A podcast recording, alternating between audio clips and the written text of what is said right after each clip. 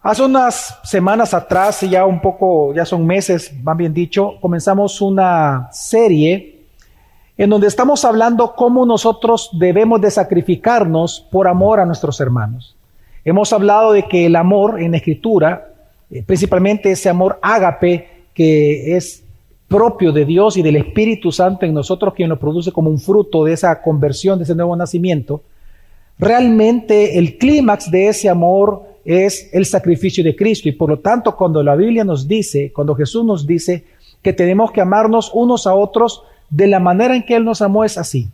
Es que mostrar el amor entre creyentes requiere sacrificio de diferentes tipos. Y cada domingo hemos hablado de distintos sacrificios que tenemos que hacer. La semana pasada hablamos de uno de los más fuertes en, en, tiempo que uno tiene que sacrificar y es el servir a los demás como ministro de Dios. Pero hoy vamos a hablar uno que también requiere muchísimo sacrificio y es una de las más grandes muestras de amor que como creyentes podemos darnos unos a otros y me refiero a la gran virtud de la generosidad. Desde sus inicios, hermanos, la iglesia cristiana, desde que nació la iglesia, la iglesia ha sido generosa. Y cuando digo generosa es abundantemente generosa. Esto es así porque Jesús, desde que Él comenzó su, predicación acá en, este mundo, en la tierra, Él comenzó a enseñarnos de que es más bienaventurado dar que recibir. Y, y no solamente nosotros encontramos el mandamiento entonces de Jesús, sino que también la iglesia, interpretando correctamente eh, las sagradas escrituras, ellos han sabido responder siempre a ser generosos por sobre todo en dos vías. En primer lugar, ser generoso con aquellas personas que lo necesitan, con los necesitados, es decir, con gente pobre o gente que está pasando diversas dificultades.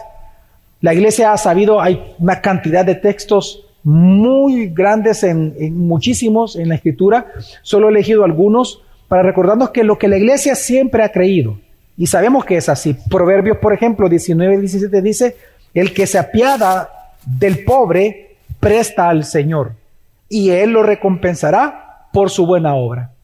Y, hermano, y recuerde que Dios siempre paga. Dios sí paga eh, las deudas, si es que Él tuviera deudas reales, ¿no? Pero aquí dice, el que se apiada del pobre realmente le presta a Dios y Dios paga. En Mateo 25, por ejemplo, cuando Jesús habló de lo que va a ocurrir cuando Él venga por segunda vez, de, este, de, este, de estos juicios y, también del tribunal de Cristo, pues Él nos recuerda lo que va a suceder allá en el cielo y dice Mateo 25, 35, 36, porque tuve hambre y ustedes me dieron de comer, tuve sed y me dieron de beber, fui extranjero y me recibieron, estaba desnudo y me vistieron, enfermo y me visitaron, en la cárcel y vinieron a mí. Cuando Él dice estas palabras, él mismo dice, y algunos de ustedes, algunos van a preguntar, ¿y cuándo hicimos esto por ti, Señor? ¿Cuándo te lo hicimos? Y dice, versículo 40, el rey responderá, en verdad les digo, que en cuanto lo hicieron a uno de estos hermanos míos, aún a los más pequeños, a mí me lo hicieron. Recordemos que ya en sermones anteriores hemos explicado lo que dice Mateo 18 cuando Jesús habla de que no quiere el Padre que ninguno de estos pequeñitos se pierdan. Esos pequeñitos está hablando de nuestros hermanos, está hablando de todos nosotros los cristianos. Y aquí está diciendo el texto de que cuando tú das generosamente, ayudas generosamente a un hermano, al final Dios te lo va a recompensar. Así que la iglesia siempre ha sido abundantemente generosa en toda su historia porque sabe que una de las vías de generosidad tiene que ser con los que lo necesitan. Pero otra vía de generosidad que la iglesia ha sabido que tiene que participar es para sostener a los que trabajan en la iglesia, para sostener a aquellos que viven del Evangelio. 1 Corintios 9:14 dice, ordenó el Señor que los que proclaman el Evangelio vivan del Evangelio. Y en este texto es importante entender, y lo vamos a ver más adelante en los siguientes domingos, pero es importante entender cómo comienza. Dice, que el Señor lo ha ordenado. Y lo digo porque obviamente eh, en general el mundo es cruel, ¿no? Eh, me refiero al mundo caído. Y yo he leído incluso en Twitter cuando dicen que los pastores deben de trabajar, son los grandes haraganes, deberían de trabajar. Y realmente eh, dice la Escritura que si nosotros vivimos del Evangelio, que vamos a ver que Dios lo trata como un trabajo, pero si vivimos del Evangelio es porque lo ordenó el Señor. No es un invento de los pastores, dice ordenó. Es una orden, un mandamiento, como amar, como, como eh, tratar a tu esposa como al vaso más frágil, como someterte a tu esposo. Todo eso son órdenes del Señor. Pues esta es que el que predica el Evangelio vive del Evangelio. Luego dice Gálatas 6.6, por ejemplo, la iglesia histórica ha sabido y dice al que se le enseña la palabra, que comparta toda cosa buena con el que le enseña. Primera Timoteo 5.17 dice, los ancianos que gobiernan bien sean considerados. ¿Por quién? Por la iglesia. Dignos de doble honor. Principalmente los que trabajan, oiga bien, trabajan en la predicación y en la enseñanza. Así que esta generosidad, hermanos, estas dos vías de generosidad, la iglesia siempre ha dado generosa y abundantemente. Pero algo importante que tenemos que recordar también en este inicio, introducción que estoy haciendo de este gran tema, es que la generosidad también siempre ha sido esperando en las promesas del Señor. Es decir, una verdadera acción generosa también incluye una esperanza. Dios se honra y Dios se glorifica a sí mismo cuando un hijo cree su palabra. Amén. Pero creer su palabra es creer sus promesas. Y dentro de las promesas que nosotros esperamos, así como está la segunda venida, así como está cielos y tierra nueva, así como está nuestra vida eterna, parte de las promesas que honran al Señor cuando uno las cree es que al que le dé, Él da. Y eso no se puede borrar de la Biblia.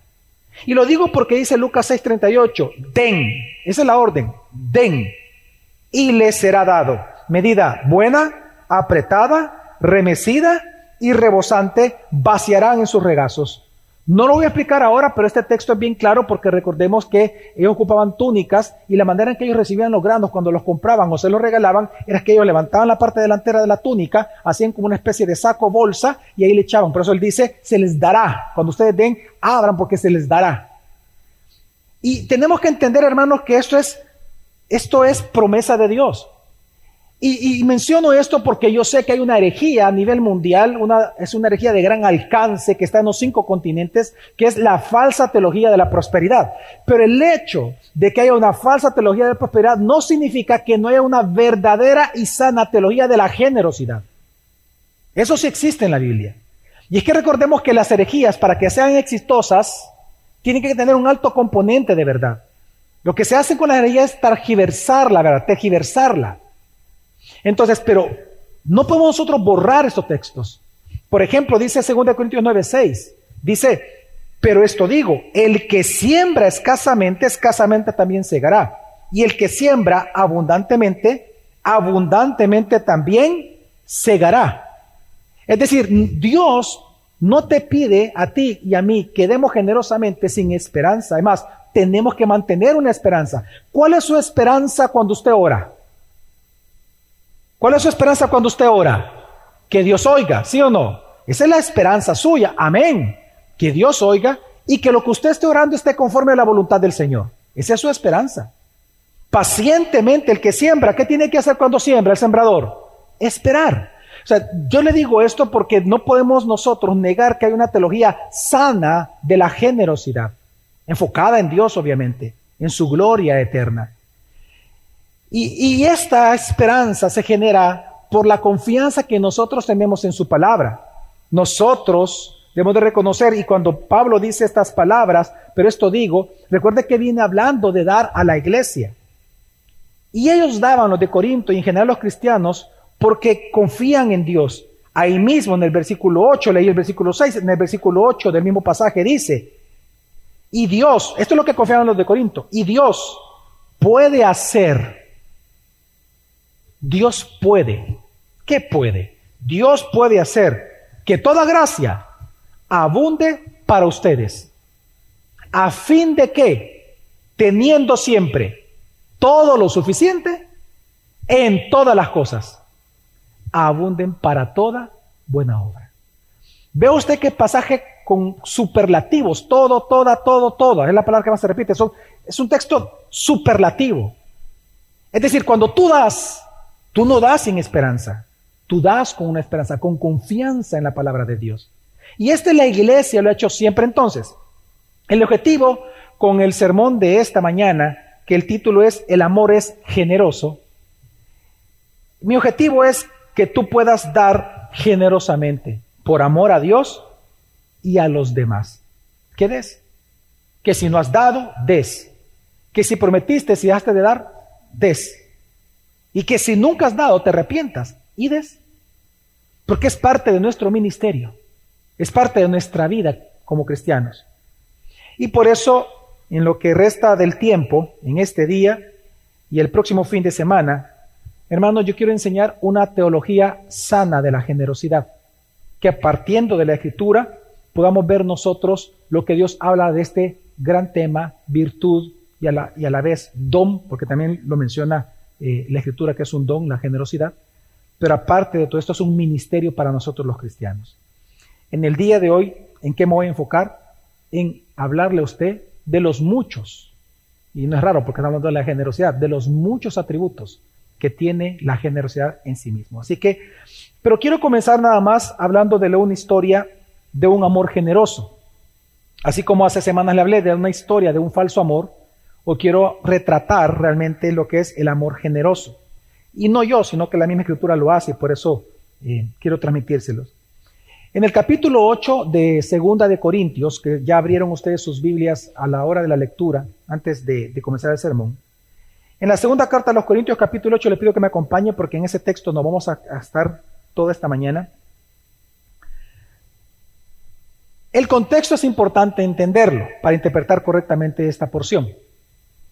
Pablo lo que está haciendo en el capítulo 8 de Segunda de Corintios es estimulando a la iglesia de Corinto a que ellos sean generosos apoyando financieramente a la iglesia de Jerusalén, que en aquel momento era una iglesia en extrema pobreza.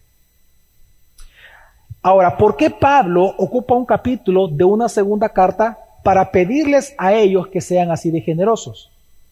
Porque resulta, hermano, que un año antes de escribir esta carta, esta segunda carta, precisamente Pablo ya les había pedido. Y resulta que ellos se comprometieron a mandar ofrendas.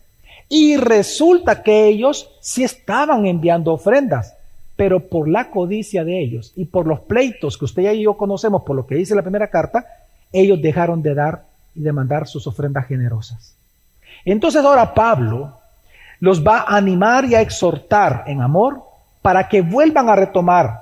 Pero no solamente les va a decir que lo hagan, sino que ahora el mismo apóstol Pablo, inspirado por el Espíritu Santo, en otras palabras, Dios lo que hace es bosquejar una teología de la generosidad para convencer a la iglesia de Corinto por qué deben de dar, por qué tienen que ser generosos.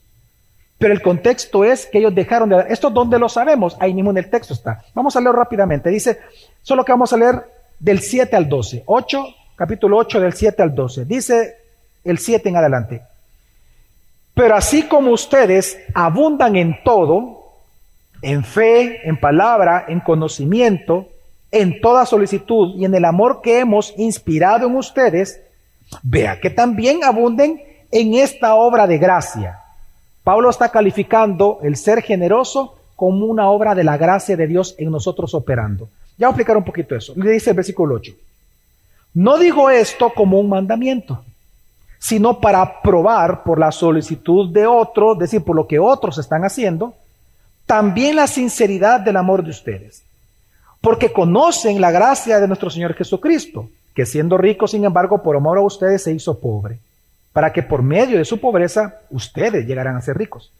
Doy mi opinión en este asunto porque esto les conviene a ustedes, que fueron los primeros en comenzar hace un año no solo a hacer esto, sino también a desear hacerlo, que por cierto es la gran diferencia entre el antiguo pacto y el nuevo pacto. En el antiguo pacto Dios te dice, ama a tu esposo, ama a tu esposa, ama a tus hijos, ama a Dios, no robes, etcétera, etcétera, pero no tenías el poder para hacerlo nadie tenía ese poder porque nadie había sido, eh, eh, perdón, Dios daba el mandamiento, pero el pueblo no tenía el poder de llevarlo a cabo, de la obediencia, porque la ley no fue dada para eso, la ley no tiene ese poder, la ley lo que hace es hacerte ver lo que no puedes hacer y transgredes. Pero en Cristo, en el nuevo pacto, no solamente Dios produce en nosotros nos da lo que tenemos que hacer, sino que produce en nosotros el querer y el hacer. Es la gran diferencia. Entonces aquí vemos que Él dice, ahora ustedes comenzaron, pero termínenlo. Versículo 10.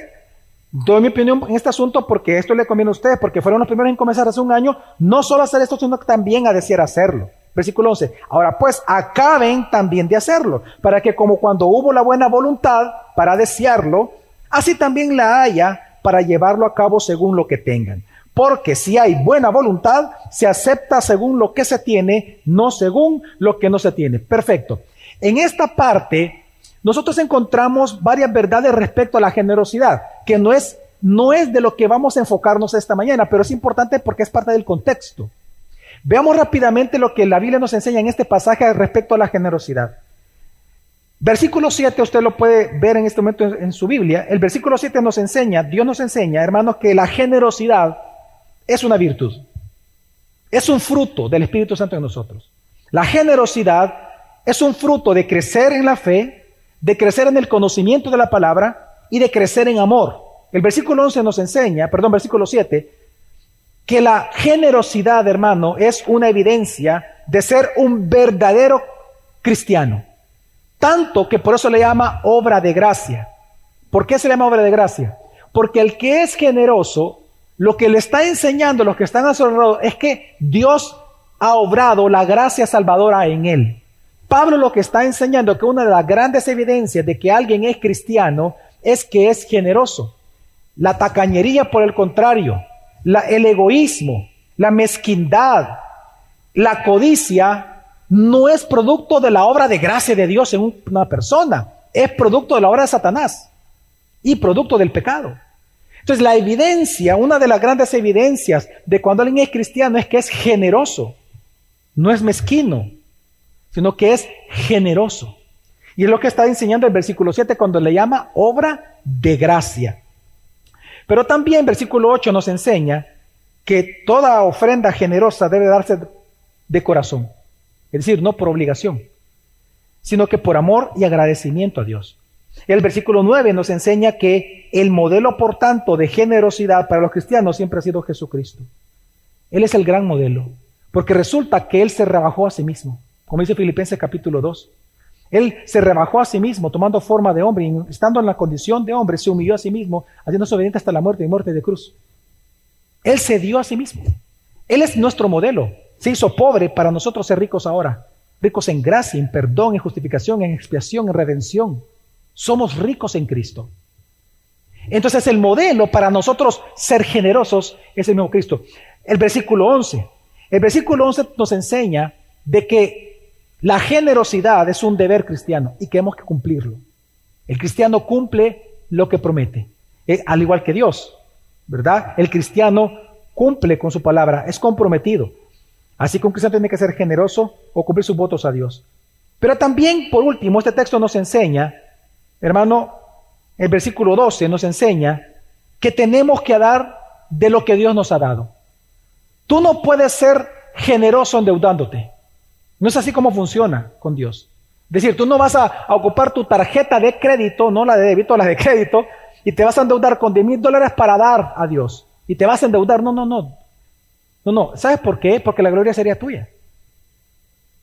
Es más, es hasta pretencioso. Porque tú estás asumiendo que vas a pagar esa deuda. Tú tienes que demostrar que la gloria es de Dios. ¿Cómo? Dando lo que Él te da. Cuando tú das de lo que Él te da a ti, el que recibe la gloria es Él, porque Él ya te lo dio. Amén. Entonces, por eso el versículo 2 es tan claro y dice que la buena voluntad se demuestra eh, dando de lo que Dios te ha dado, no de lo que no tienes. Ahora, pero hay una pregunta aquí. ¿Por qué el apóstol Pablo dice todo esto respecto a la ofrenda que Corinto tenía que enviar a Jerusalén? Aquí tenemos que poner un poco en contexto y recordar algo de la iglesia de Jerusalén. Es que la iglesia de Jerusalén, hermanos, era muy, pero muy pobre. Y prácticamente era pobre por tres razones. La primera razón por la cual era pobre es porque recordemos de que era una ciudad muy comercial. Cuando la iglesia surgió en Pentecostés, cuando ya se vio visiblemente la iglesia en Pentecostés, ¿usted recuerda cuántas personas se convirtieron ese día? Dice que fueron más de tres mil. Recuerde que el conteo solo es cabeza de hogar. Tres mil hombres, ya no sabemos cuántas mujeres y cuántos niños. Luego en el capítulo 4 dice que se convirtieron cinco mil. Es decir, en pocos días pasaron alrededor de cero a cuánto? Si contamos cabeza y un grupo familiar de tres personas, cuatro personas, multiplique cuatro por ocho mil, ¿cuánto es? 32 mil personas en una semana. Ahora, ¿qué pasa con eso? ¿Qué pasó con eso, pastor? Bueno, que la mayoría de ellos eran peregrinos. Ellos no vivían ahí. Pero cuando se convirtieron, se quedaron ahí. ¿Y qué provocó eso? Que como ellos se quedaron porque se convirtieron, muchos de ellos, por ser todos los que eran judíos, recuerde que Jesús lo avisó, fueron echados de la sinagoga, les cerraron los negocios, los desheredaron por haberse convertido al Evangelio. Entonces, los mismos judíos, por testimonio de libros históricos, sabemos que los mismos judíos dejaron de venderle a los judíos que se habían convertido a Cristo por herejes. Por lo tanto, la gente que estaba ahí peregrinando, que no tenía tierras, no tenía apartamento, no había Airbnb y no hubiera alcanzado igual, este, o sea, realmente la iglesia lo que tuvo que hacer para que no durmieran en las calles es llamarlos a esos treinta y pico o veinte y pico, los que hayan quedado, a sus casas.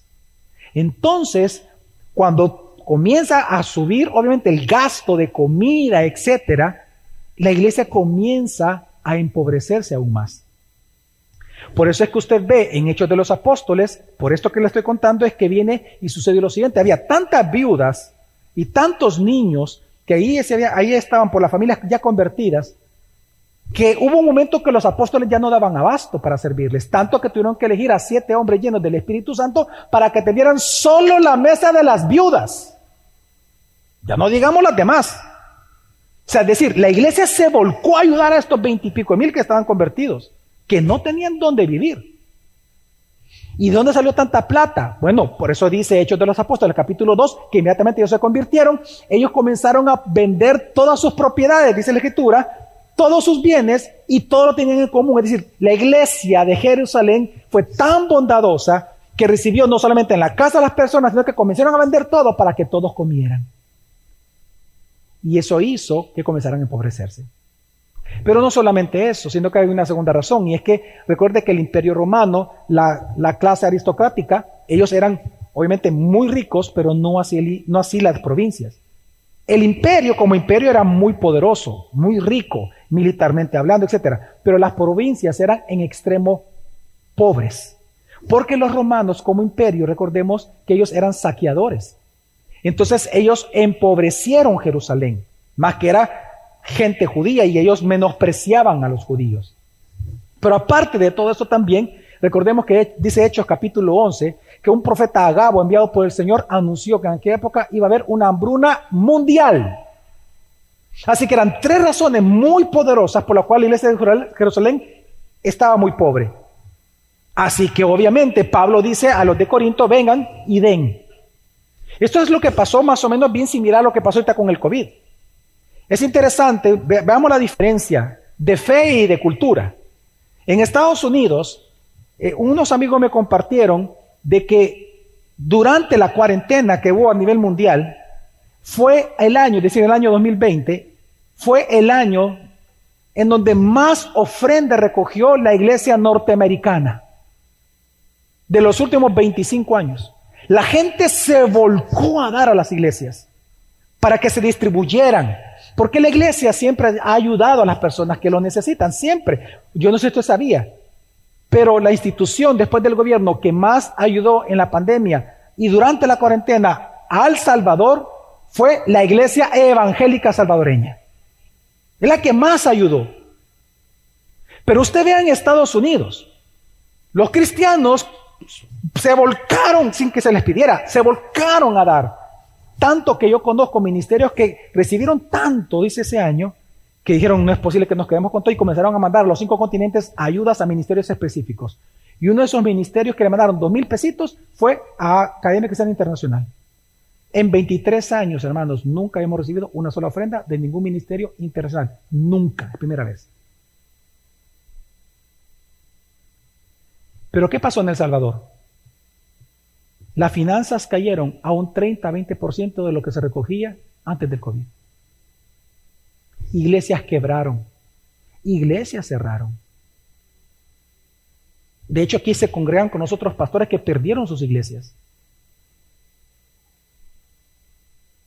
Al día de hoy, nosotros somos una iglesia que en comparación con otras hermanos que yo les he preguntado, estamos pero bien. ¿En qué sentido? Tanto que solo se está recogiendo un 70%, 60% de antes del COVID.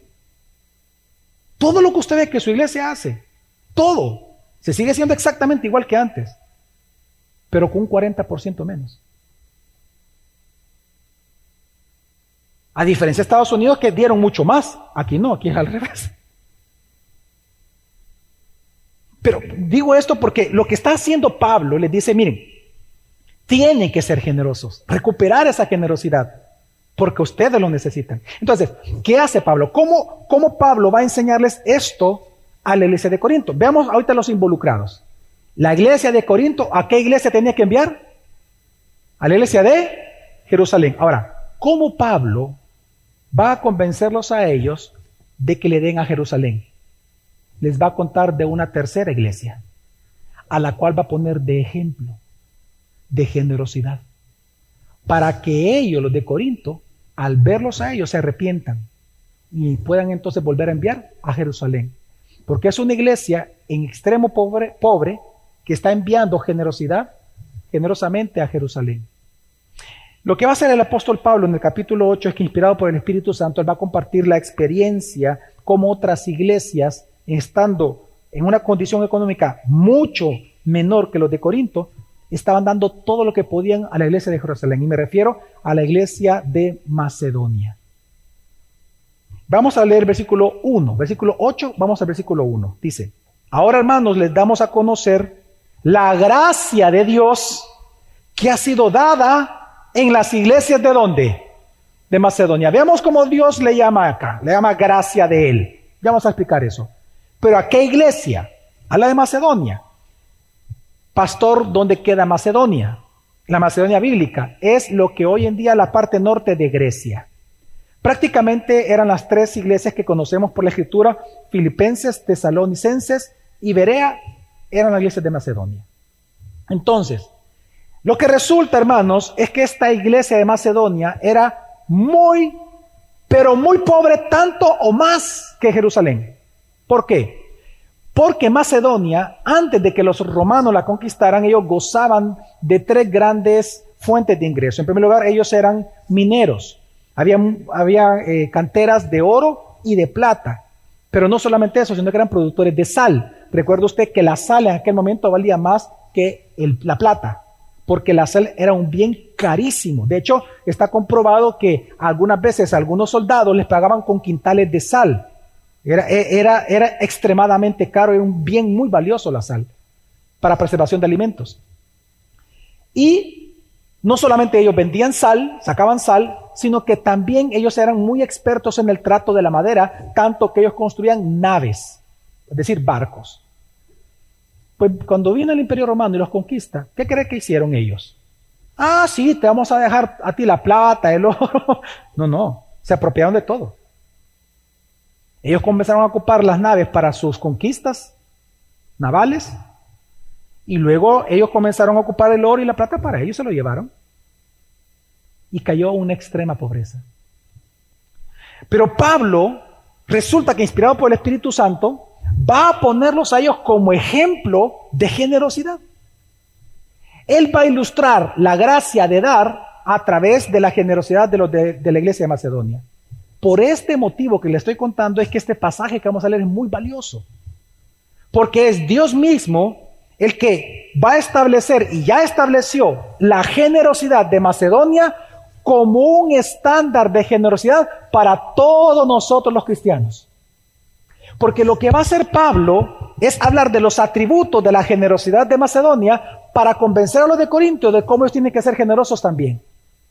Pero también Dios te va a hablar a ti y a mí. Amén porque cielo, tierra pasará, mas su palabra no va a pasar. Entonces, ¿qué es lo que va a hacer Pablo? Hay más, pero yo lo he resumido en 10 atributos acerca de la generosidad que Él nos va a mostrar. Él va a responder una pregunta importante con este texto y es, ¿qué es dar generosamente? ¿Qué es ser generoso? ¿Qué es eso? ¿Qué es dar con generosidad? Bueno, en primer lugar, lo que leemos en el versículo 1, dar generosamente, hermanos, primer atributo es dar motivados por la gracia misma de nuestro Señor Jesucristo. En el versículo 1 dice que el motivo de dar de ellos, hermanos, no era la filantropía no era la bondad humana, no era el, motivo de los de Macedonia para dar, no era la satisfacción de la conciencia, ni siquiera estoy haciendo una buena obra, no, la motivación de ellos no era eso. ¿Sabe qué era? La gracia de Dios en ellos. La gracia de Dios. Lo que está diciendo Pablo es que ellos daban porque era un fruto y una manifestación del Espíritu Santo en ellos. Lo que le estoy diciendo en un inicio. Es inconcebible un cristiano tacaño. Es como que usted diga, vamos a mezclar el agua y el aceite. Es como que usted diga que Satanás es amigo de Dios. Usted no puede concebir un cristiano tacaño. No existen. O no es cristiano o no es cristiano. No hay otra. Entonces, lo que está resaltando Pablo y me impresiona porque lo primero que él menciona es que es una obra de gracia. Es una evidencia de haber nacido de nuevo. Y es que esto lo vemos en la Biblia. Lo que le estoy diciendo no, se va a enojar conmigo. Es que lo enseña, lo enseña el escritor. ¿Se acuerdan ustedes de un pequeñín llamado Saqueo? ¿Verdad? Un cobrador. Y que, y que cuando vio que Jesús pasaba se sube, porque era chiquitito, se sube al palo para, que, para ver a Jesús y Jesús le dice, Saqueo, ve y prepara tu casa porque esta noche me quedo ahí. Saqueo, me imagino que digo, wow, ¿verdad? Es, claro, es que yo soy aquí el mero mero de la ciudad, ¿verdad? Un hombre riquísimo. Y resulta que cuando Jesús habla con él se convierte. ¿Sabe qué fue la primera evidencia de su conversión? Voy a leerlo. Lucas 19, 8 dice, Señor, la mitad de mis bienes daré a los pobres. Y si en algo he defraudado a alguien, se lo restituiré cuadruplicado. Ahora, quiero decirle algo. Sí, aleluya, aleluya, igual digo yo. ¿Sabe algo, hermano, aquí? Si usted lo nota, Jesús nunca le pidió nada. Porque algo que vamos a ver más adelante que hacen los de Macedonia es que la ofrenda siempre es voluntaria, no por obligación ni por necesidad, porque Dios ama al dador alegre. Jesús no le pidió nada a él. ¿Cómo Jesús calificó la acción de saqueo? Versículo 9. Hoy ha venido la salvación a esta casa, le dijo Jesús. Es una evidencia. Es inconcebible un cristiano tacaño. Inconcebible. Mezquino, inconcebible. Codicioso, inconcebible. No es posible. Así que la primer, la, primer atributo que vemos es que dar generosamente es dar motivado por la gracia de Dios. Segundo atributo, es dar con gozo sin excusarse en la aflicción. Veamos lo que dice el versículo 2, sigamos la historia. Dice, sigue diciendo Pablo acerca de la iglesia de Macedonia. Dice, pues en medio de una gran prueba de aflicción, abundó su gozo y su profunda pobreza sobreabundó en la riqueza de su liberalidad. Veamos la primera parte del versículo. Lo que Pablo está diciendo, hermanos, es que ellos, la iglesia de Macedonia, claramente era una iglesia consciente de su pobreza. El que es pobre sabe que es pobre. Ellos estaban conscientes, pero ellos no ocuparon su condición de pobreza para excusarse y decir, no puedo dar. Es lo que está diciendo ahí. Pues en medio de una gran prueba de aflicción, abundó su gozo. Es decir, ellos no pusieron de excusa su pobreza para no dar, sino que todo lo contrario, sobreabundó el gozo en el corazón de ellos. ¿Qué significa eso? Ellos no dieron por miedo a Dios, no dieron, es que si no le doy al Señor me va a castigar porque eso es una falsa teología de la retribución, que es el libro de Job, rechaza y confronta esa falsa teología en todo el libro no, ellos no dieron por, porque estaban emocionados en, en el sentido de, de, que Pablo me lo está pidiendo y vamos a ver que Pablo ni siquiera les pidió a ellos, nunca les pidió, sino que ellos estaban emocionados y alegres de servir al Señor. Claro, por eso es que no es de extrañar que en el siguiente capítulo es cuando Pablo, ocupando los de ejemplo, es que dice de que no hay que dar ni con tristeza ni por necesidad, porque Dios ama al dador alegre. El ejemplo, Macedonia. Dar con gozo sin excusarse en la aflicción. Tercer atributo. Dar generosamente es dar libremente sin excusarse en la escasez. Fíjese lo que dice el versículo, la segunda parte del versículo 2 dice, y su profunda pobreza. Aquí la palabra profundo es por debajo del mundo. Es decir, ellos estaban por debajo de la pobreza. Ubique la pobreza en un estrato. Ellos estaban por debajo. ¿Cómo se les llama a los que son extremadamente pobres? Miserables, mendigos. Ah, pues esa era la iglesia de Macedonia. Era una iglesia de miserables. Era, era una iglesia de mendigos. Pero aún en esa condición no se excusaron como hoy en día se excusan. Es que no tengo. Es que todo está caro. Ya no puedo dar lo que antes daba. Es que hoy está caro todo. No puedo dar, no, no recibo lo mismo. Ellos no se excusaron en eso. Es lo que está enseñando Pablo. Sino que, vea lo que dice Pablo, sino que su miseria fue la catapulta, el trampolín, porque dice sobreabundó, fue la catapulta o el trampolín para que ellos fueran ricos. Ricos no en dinero. ¿Ricos en qué, pastor? En dar, en ser libres para dar. Ellos fueron ricos en libertad. Ellos fueron ricos en generosidad, fueron ricos en determinación, se determinaron a darle a Dios sí o sí, no importa su condición. Porque así es la ofrenda generosa. La palabra liberalidad tiene el sentido de inocentemente o sin pretensiones ocultas. Es todo lo contrario a la falsa teología de la prosperidad.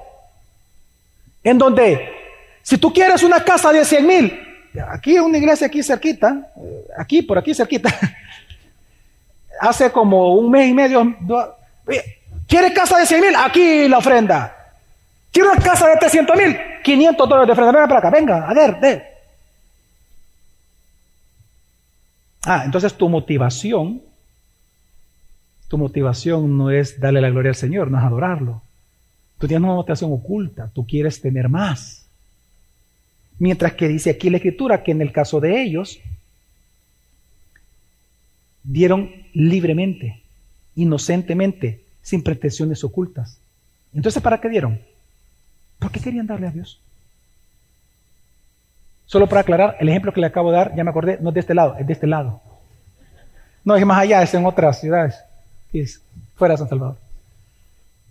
Estaba pensando cuál, dónde era. Que, mire, he escuchado tanto, hermano, que. Así que, hermanos, dar generosamente no es un asunto de cuánto tienes. Que ese es el punto. Es un asunto de corazón. De tu corazón. Es un asunto de, de la evidencia de gracia de Dios en ti. Ahora, número cuatro, cuarto atributo, ¿qué es dar generosamente? Es dar proporcionalmente a lo que se tiene. Dice versículo 3, porque yo testifico que según sus posibilidades y aún más allá de sus posibilidades, dieron de su propia voluntad. Pablo dice que ellos dieron según sus posibilidades. La palabra posibilidades es, la capacidad dada por Dios para algo. En este caso era para dar. Lo que está diciendo la escritura, hermano, es un principio bien, bien importante que lo dije al inicio del sermón. Tú no puedes dar algo que no tienes. O tú no puedes dar algo que no te pertenece. Tú tienes que dar de lo que Dios ya te dio. Tienes que darle de lo que Dios te dio. Por eso dice, porque yo testifico, dice Pablo, que ellos, los de Macedonia, dieron según sus posibilidades. Claramente, por eso es que Pablo va a decir, eh, bueno, no, no, no va a decir, ya había dicho un año antes, en la primera carta a los Corintios, capítulo 16, versículo 2, él dijo que cada uno de la iglesia, cada uno, que el primer día de la semana, cada uno de ustedes aparte y guarde según haya prosperado.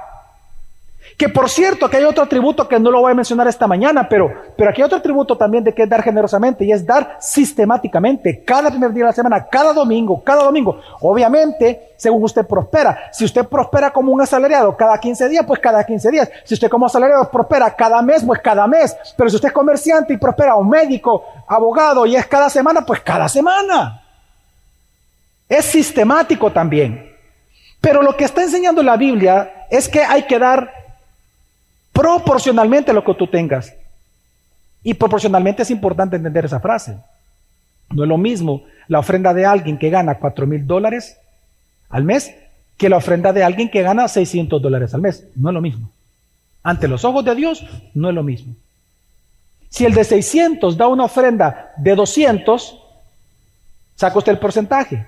Y si el de 4000 da una ofrenda de 200, ¿quién está dando más?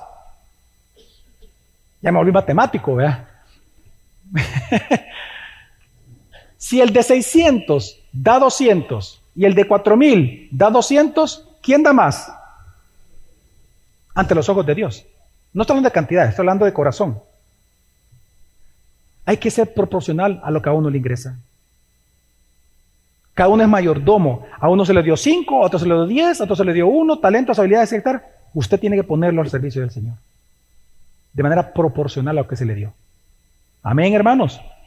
Ahora, pero también, número cinco, dar a Dios es dar sacrificialmente, porque también dice el texto, que no solamente dieron según sus posibilidades, sino que dice, y aún más allá de sus posibilidades.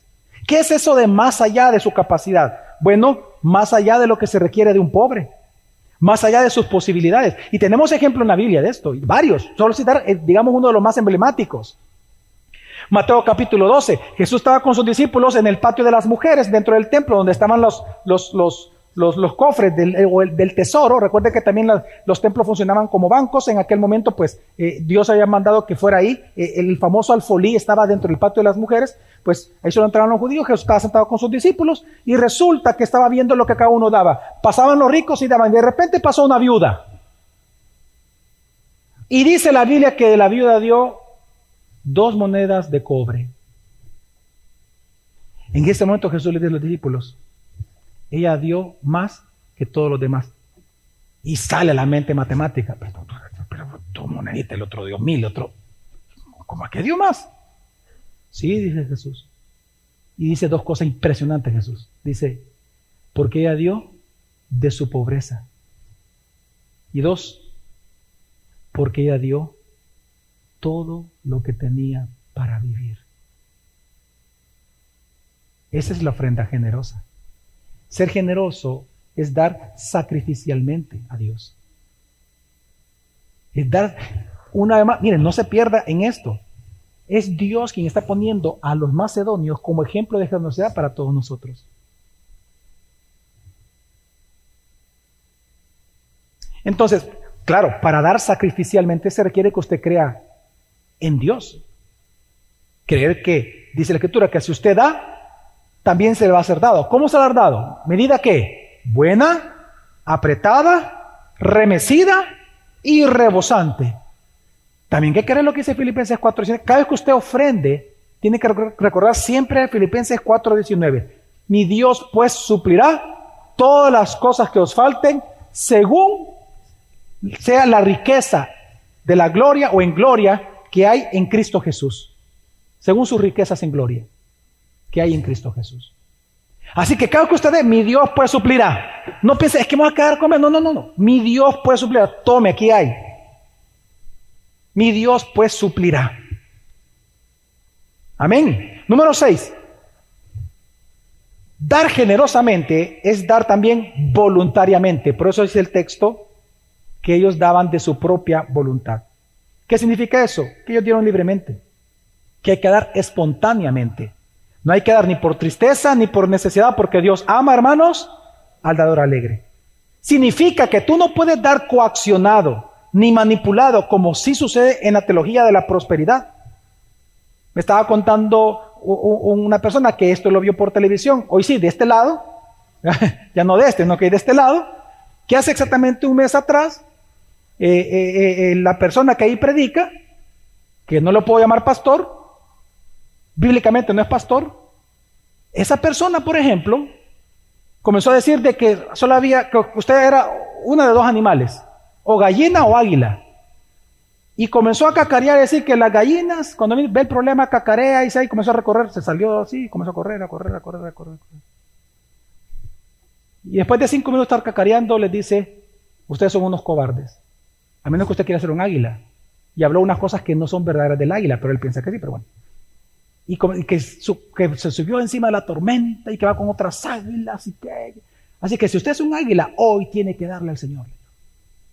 Y le sacó plata a todos. Dice la Biblia que tú tienes que dar voluntariamente. Voluntariamente, sin ser coaccionado. Porque Dios lo que mira es tu corazón. Amén. Es nuestro corazón. ¿Y sabe por qué este punto es importante? Cuando dice que ellos dieron voluntariamente. Porque no hay evidencia bíblica de que Pablo les haya pedido a los de Macedonio que dieran. De hecho, ¿sabe cuál es la evidencia bíblica que existe? Que fueron ellos los que le pidieron a Pablo dar. Veámoslo, dice el versículo 8.4. Suplicándonos, suplicándonos con muchos ruegos el privilegio de participar en el sostenimiento de los santos. Es decir, Pablo no les pidió. Ellos le rogaron a Pablo. Ahora, ¿por qué le pidieron a Pablo esto? Eso nos habla de la siguiente característica de lo que es la ofrenda generosa, que es dar generosamente, y es dar sabiendo que es un privilegio hacerlo, hermano. Para mí, para usted es un privilegio darle al Señor. Amén, hermanos. Dice que ellos suplicaron con muchos ruegos. ¿Sabe qué significa esa frase en griego? Que ellos rogaron como un mendigo. Cuando un mendigo grita, cuando de verdad está sufriendo, exactamente ellos comenzaron a rogar como algo que fuera de vida o muerte. ¿Y qué fue lo que suplicaron? que le dieran el privilegio. Y esa palabra privilegio significa, ¿sabe qué palabra es aquí? En griego, en este versículo, capítulo 8, versículo 4, la palabra privilegio es caris, es decir, gracia. Ellos le rogaron a Pablo, déjanos, Pablo, por favor, participar de esta gracia de Dios. No nos impidas, Pablo. Y es que lo más seguro es que él lo impedía. Es que, mire, hermano, ¿Cuántos de ustedes les da pena? Esa es la palabra que quizás más corresponde al sentimiento salvadoreño. ¿Cuántos de ustedes han sentido hasta pena cuando una persona que usted sabe que es de muy escasos recursos le trae un regalo a usted? ¿Cuánto nunca le ha dado pena a usted recibir esos regalos? ¿O soy el único extraterrestre? No, no, no extraterrestre. ¿ah? ¿Cuántos han sentido pena? Dante la mano. ¿Ok? ¿Verdad? Mire, a mí me han invitado a predicar a iglesias extremadamente pobres. Soy yo el que tengo que dar, no, no, no, no deberían de ser ellos. Y mire, y ellos son tan, tan amables que ellos me dicen, pastor, aquí está su ofrenda. Yo le digo, no, y me insisten y me insisten. No, no le digo yo, porque, no, pero pastor, ya cuando de verdad insisten y que, ¿sabe lo que hago? Va, voy a hacer esto, le digo. Deme su ofrenda, pues entonces. Va, deme, me la da. Yo la recibo. Gracias, hermano. Ahora es mía, ¿verdad? Así le digo, ahora es mía, ¿verdad? Sí, gracias. Hoy tome, ocúpelo para usted, para su esposa y para sus hijos. Vaya, vaya a comer o compre lo útil o lo que usted quiera. Esto no es para mí. Como ya es mío, hoy se lo regalo a usted. No, pastor, me es truco. No, no es truco, le digo. Ya tome, es suyo. Yo hasta el día de hoy nunca he cobrado por un sermón. En veintipico años. A mí, le digo porque esa palabra es la que ocupa. A mí no me gusta. Porque soy a negocio. Pero a mí me dicen, pastor, ¿cuánto cobra usted? Me pongo risa y no, digo, no, no diga eso, yo no cobro nada. Le digo. Cuando una persona, yo me imagino a Pablo, es que, imagínense, ellos son gente extremadamente pobre, eran mendigos. Déjanos participar. O sea, yo me imagino el corazón quebrado de Pablo. Por eso que los pone como un ejemplo a ellos. ¿Por qué? Porque hay que dar sabiendo que es un privilegio para nosotros dar, hermanos. Es para ti el privilegio. Amén, hermanos. Es para ti. Ellos reconocieron que darle a Dios es una gracia otorgada de Dios para nosotros. Mire, para entender en esto, ¿quién es el que gana cuando el perdón se otorga? ¿Usted el que perdona o aquel que recibió el perdón? ¿Quién realmente gana de toda esa experiencia? ¿Qué es el que más sacrifica? Usted el que perdona. Esa experiencia nadie se la va a quitar. Esa gracia nadie se la va a quitar. El dar es exactamente igual. Para nosotros dar es una gracia que Dios nos ha concedido para nosotros crecer en la fe. Él nos ha dado a nosotros la gracia de dar para que nos alegremos en Él. Por eso es que Jesús dice, mire, no, hagamos a Jesús mentiroso. Por eso Jesús dijo, más bienaventurado, más feliz es, el, es dar que recibir. Y es lo que descubrieron la iglesia de Macedonia, nuestros hermanos de Macedonia. Y ellos reconocieron, fíjense la palabra que ocupa, suplicándonos con muchos ruegos el privilegio de la gracia de participar en el sostenimiento de los santos. Y la palabra sostenimiento, ¿sabe qué palabra es aquí? Impresionante, es la palabra diáconos. Venía la palabra diácono, diaconía. Y esa palabra a su vez es servicio. Ellos entendieron que un servicio también a Dios es dar generosamente a nuestros hermanos en necesidad y en general a la iglesia, porque eran santos, dice santos a la iglesia. Así que la semana pasada te dijimos que servir a Dios es un ministerio, tú eres un ministro de Dios, amén. Pues por ser ministro de Dios, otro servicio es dar cómo. ¿Dar cómo? Generosamente, sacrificialmente, voluntariamente. Por cierto, ¿Cómo son tus ofrendas cada domingo? No, de verdad. Yo no, yo no te puedo hablar, yo no soy el Espíritu Santo. Soy el Espíritu Santo, lo sabe. Tú evalúate. ¿Tus ofrendas son generosas o son mezquinas? Así como comportó el pastor Héctor hace tiempo, ¿ah? que te pone 10 dólares para gastarlo y el otro uno para darlo. y te estás memorizando dónde está el uno y el uno para que no equivocarse.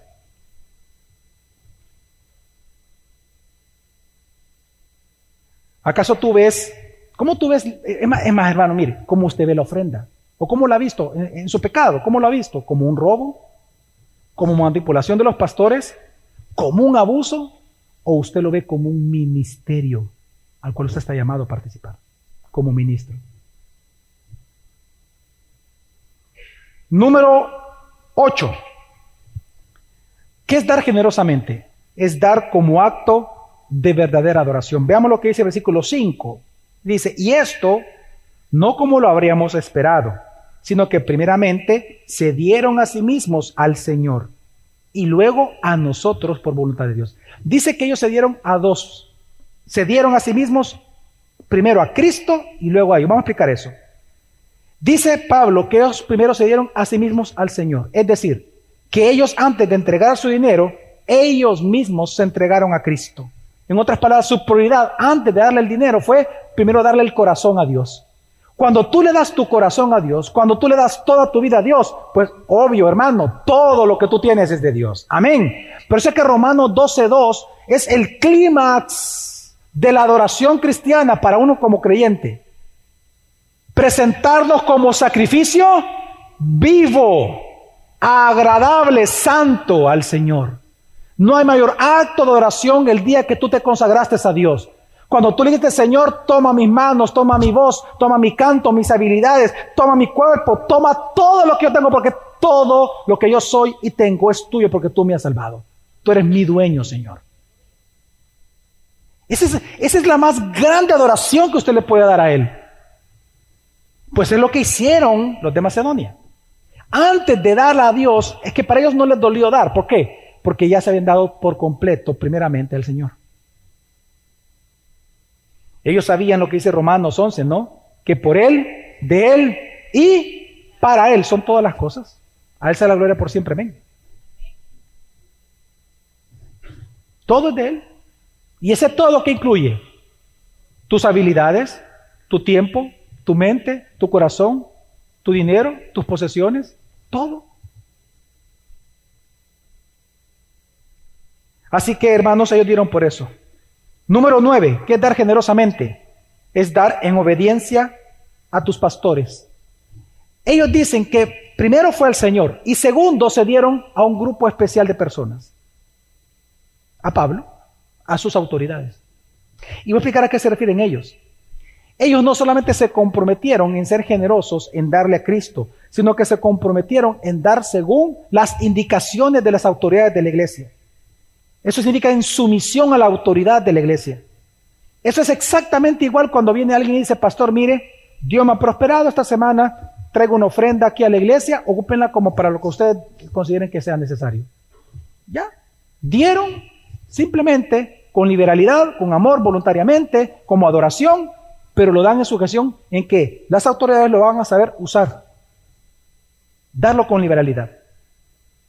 Por eso la, la, pregunta que yo te hago a ti es, ¿confías en Dios, en su voluntad soberana y santa de asignar a pastores para que administren sus bienes? ¿Tú confías en Dios en eso? Así que hermano, yo, yo te invito que cuando venga un pastor, por ejemplo, autorizado por la iglesia, es decir, autorizado, que haya testigo, autorizado por la iglesia, a pedirte algo para la iglesia, hermano, no te niegues. ¿Sabes cómo que tienes que decir? Sí, pastor, está bien. ¿Sabe por qué digo esto? Voy a contar una experiencia. Esto es real, no, no, no es inventado. Hace un par de, de años atrás recuerdo que el Ministerio de Jóvenes hizo una rifa para pagar el retiro de los jóvenes que no podían pagar su retiro, que era de tres días en X lugar. Entonces hicieron rifas. Para que la rifa le quedara todo eso al ministerio, lo que hicieron fue pedirle a diferentes miembros de la iglesia, personas adultas, que pudieran donar algunas de las cosas que querían rifar. Entonces hicieron una lista, un televisor, una licuadora, una plancha, es decir, una lista de cosas. Y en una hoja lo que hicieron fue ellos poner del valor, del, valor mayor del, producto hasta el menor. En ese entonces, mientras se estaba preparando esa rifa, un hermano de la iglesia ya no se congregaba con nosotros. Eh, de hecho, creo que, no se está congregando en ningún lugar. Él eh, no digo, pastor, quiero inaugurar mi casa y quiero invitar a todos los pastores. Su casa en ese momento, eh, cuando llegamos nos contó, mire, esta casa me costó dos millones y medio en construirla, mire, pastor, mire, aquí está, ta, ta, ta, qué bonita, que no sé qué, Pastor, este, por favor, consagre. Y le dije, yo no puedo hacer eso. Es, Dios el que consagra no cosas, sino personas, le dije. Eres tú el que tiene que someterse al Señor y yo ahora por ti, le digo, no por tu casa, le digo. Imponga, ah, porque me imponga la mano. No, no, no, no, eso es fetichismo, le digo yo. Vamos a orar al Señor. Amén. Pues resulta que entonces el pastor de jóvenes de aquel momento, nos reunimos, pastor, ¿cree usted que le puedo pedir a él? Sí, pues supongo que. Obviamente, si nos invitó y nos enseñó todo lo que tenía, pues bueno, autorizado. Llevo la lista. Hermano, mire, aquí está esto. No sé si nos puede dar a, donar algo de esto para la rifa. Déjeme ver. Y se fue ni solo al último. A una plancha, creo que era. 40 pesos. Vaya, mira, le dijo. Voy a orar para ver si Dios quiere que yo le dé esto. Y el, y el jovencito, todo un poco achicado, ¿verdad? Vaya, pues cuando quiere el otro domingo, yo te respondo. Vaya. Y el siguiente domingo le pregunto, hermano, hermano, ¿qué tal nos va a donar eso? No, no lo puedo hacer. No tengo, le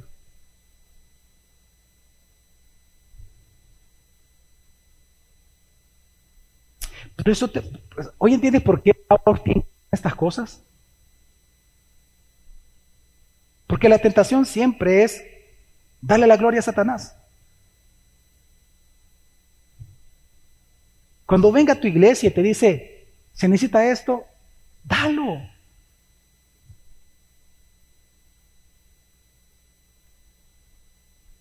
Mire, cuando aquí es donde, donde nuestros hermanos con capacidades especiales que en este momento le están interpretando el sermón, por si no sabían, este servicio se le presta gracias a la, al servicio de nuestra hermana, se le está interpretando el sermón a ellos, personas que, no, que tienen capacidades especiales auditivas.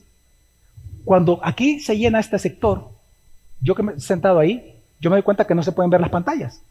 Yo digo, ah, no, vamos a poner allá un proyector en esa pared. Y lo pusimos, pero ¿sabe qué pasó? No es un problema de proyector, es que no tenemos la consola.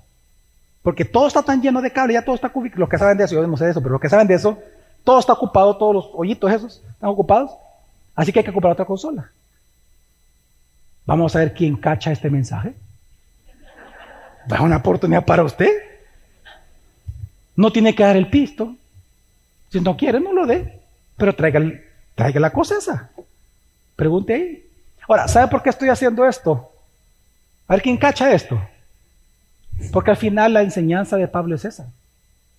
Lo vamos a ver en el texto que viene. Mire lo que dice Pablo, versículo 8. La última característica que es dar generosamente es dar en amor y por amor a la iglesia. Fíjese lo que él dice.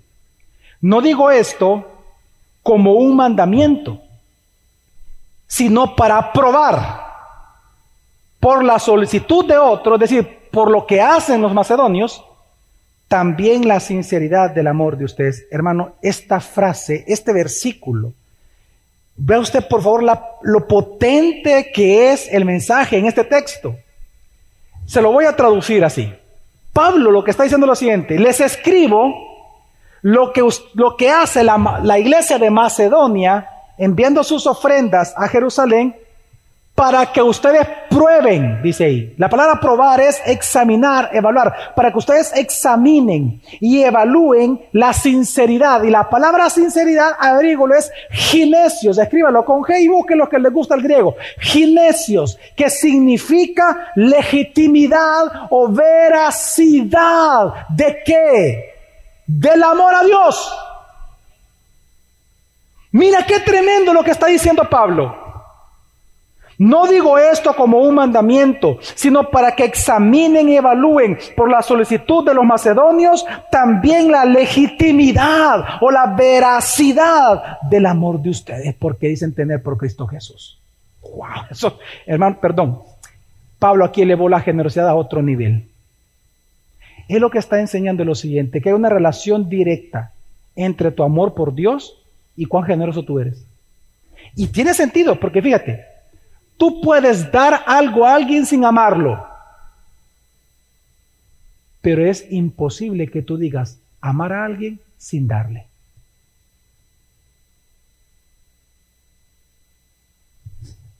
Es imposible. Tú al que amas te entregas. Tú al que amas le das. Así que es imposible que alguien diga, yo amo a Dios, pero es tacaño. Eso no existe en el reino de Dios. O Dios se equivocó o no es cristiano.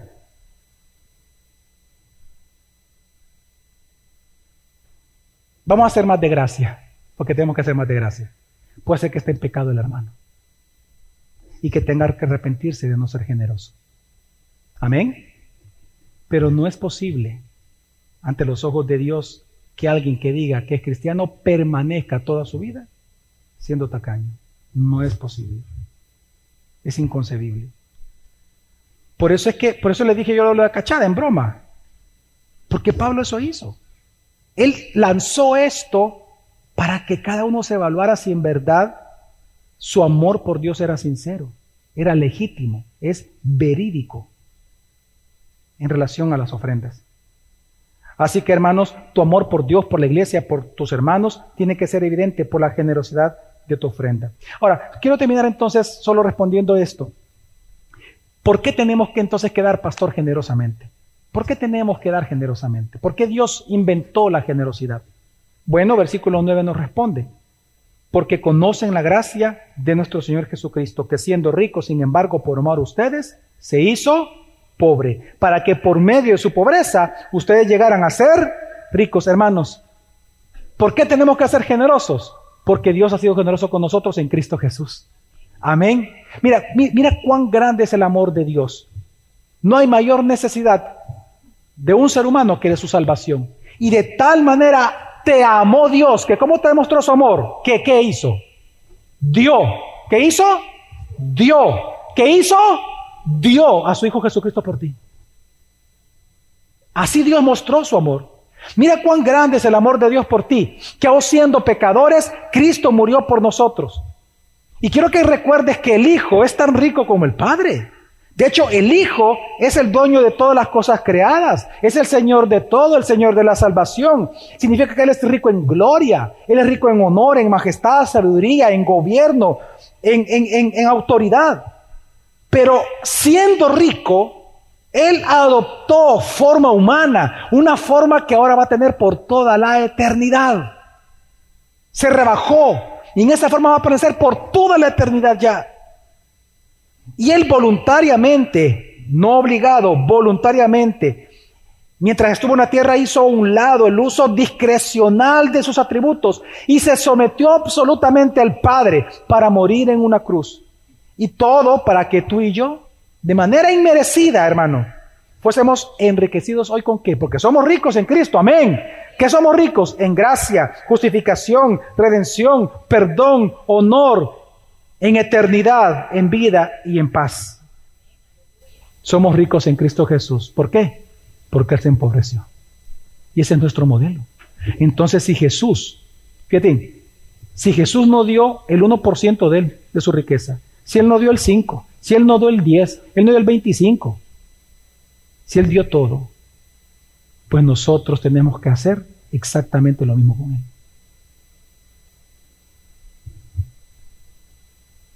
No damos para sobornar a Dios, no damos para doblar su brazo, no damos para convencerlo de algo, no damos para evitar un castigo, no damos como filantropía, no damos para hacer una buena obra, no damos ni con tristeza, ni damos por necesidad, damos alegremente porque le adoramos, porque lo amamos como Él nos amó primero a nosotros.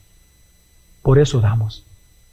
¿Cómo hay que dar? En resumen, ¿cómo hay que dar? Digan conmigo, generosamente. ¿Esto es qué significa?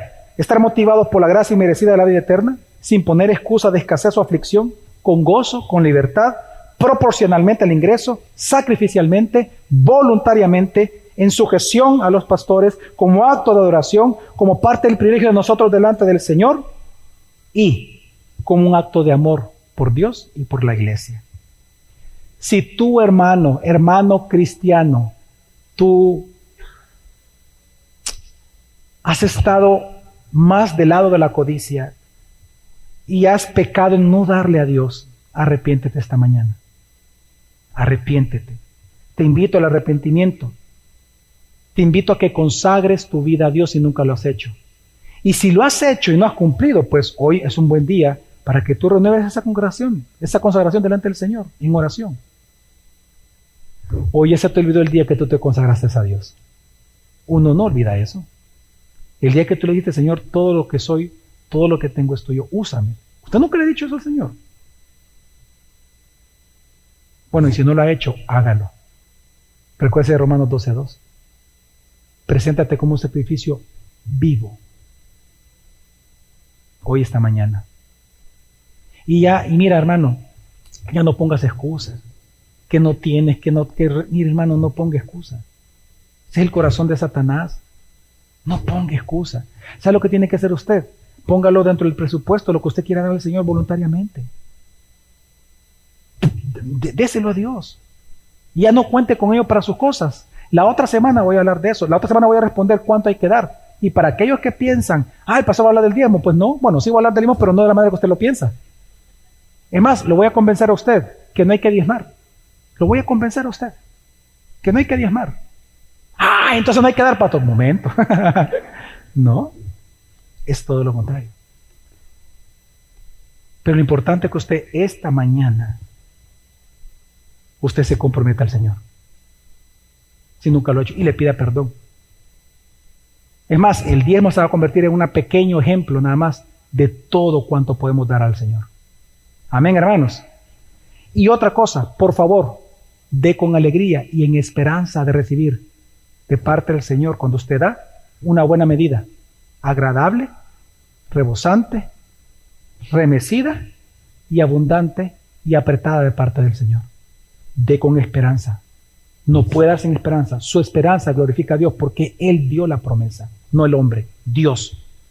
Cuando usted confía en una promesa de Dios, el honrado y el glorificado es Él. Amén. Así que dé con esperanza. Vamos a orar.